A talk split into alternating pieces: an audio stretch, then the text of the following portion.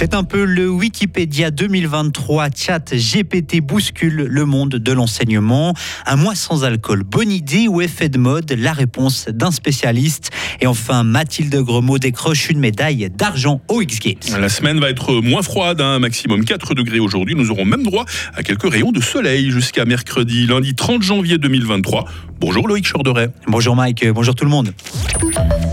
Il y a eu les ordinateurs, Google, Wikipédia, et aujourd'hui on parle de chat GPT ou GPT comme vous voulez. Hein.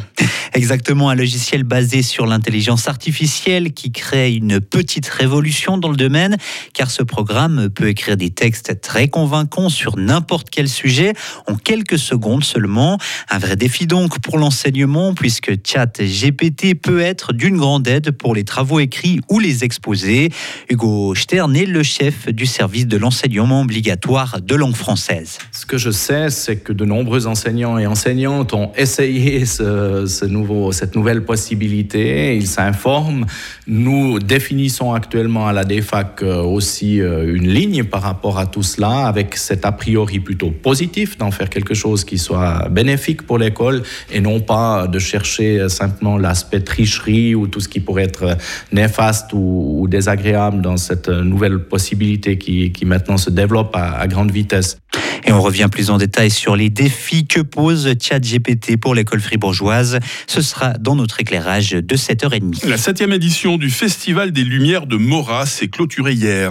Elle a attiré plus de 51 000 personnes, une fréquentation en baisse par rapport à l'an passé. Cette année, l'accent a été mis sur des œuvres invitant au calme et au voyage.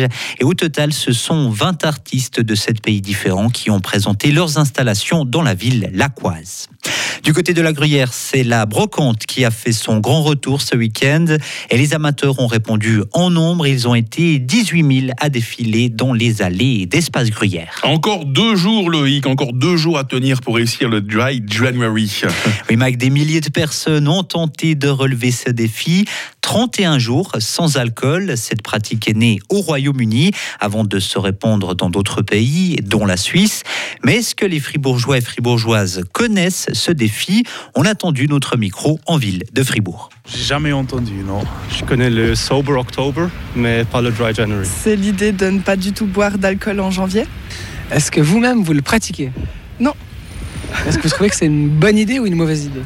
Ça dépend où on se place, mais... Euh, si ça devient une nécessité, peut-être c'est un peu un problème, mais sinon euh, c'est un concept euh, vraiment perso. À partir de quelle quantité ou quelle fréquence vous pensez que la consommation d'alcool devient problématique? Si c'est régulier, ça veut dire euh, chaque jour, les gens qui consomment déjà avant midi. Trop régulièrement, un jour sur deux, tous les jours, c'est compliqué quand ça devient un outil pour se détendre ou autre. Ça, moi, je pense que c'est là où ça devient problématique.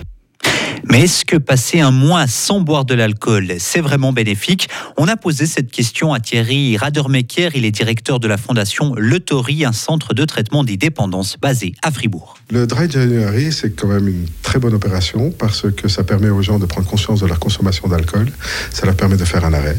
Ça leur permet aussi de voir s'ils arrivent à s'arrêter sans difficulté. Le problème qu'il peut y avoir, c'est que si des gens sont de très gros consommateurs, ils vont constater qu'ils n'arrivent pas à arrêter. Et la première chose qu'ils doivent faire, c'est prendre contact avec leur médecin traitant. Parce que l'alcool est un produit pour les gros consommateurs, il faut savoir, c'est un produit dangereux et c'est le seul produit qu'on connaît qui peut tuer quand on l'arrête. Quand quelqu'un fait un arrêt d'alcool brusque, il a intérêt à être suivi par un médecin. Et selon une étude d'une université américaine, les avantages du Dry January sont avérés. 7 participants sur 10 se sentent en meilleure santé et ont plus d'énergie. Et près de trois quarts des participants ont réduit leur consommation d'alcool sur le long terme. Des élections pour sortir le pays de la crise. C'est la demande faite hier soir par la présidente du Pérou. Elle a exhorté le Parlement à organiser des élections en octobre. Le pays est en ébullition depuis le mois de décembre lorsque le président de gauche, Pedro Castillo, a été destitué et arrêté. 48 personnes ont déjà perdu la vie dans des manifestations. Et on termine avec une médaille d'argent, celle de Mathilde Gremaud. La skieuse de la Béra a pris la deuxième place du slopestyle lors des X Games. La victoire est revenue à la Canadienne Megan Oldham qui avait déjà triomphé en Big Air. La genevoise Sarah Euflin a dû se contenter, elle, de la septième place. Plus de euh, sport dans une demi-douzaine de minutes avec euh, Marie Seriani. Vous, c'est à 7h30 que je vous réentends, Loïc Chorderet. Avec plaisir. On vous dit à très vite. Retrouvez toute l'info frappe et frappe.ch.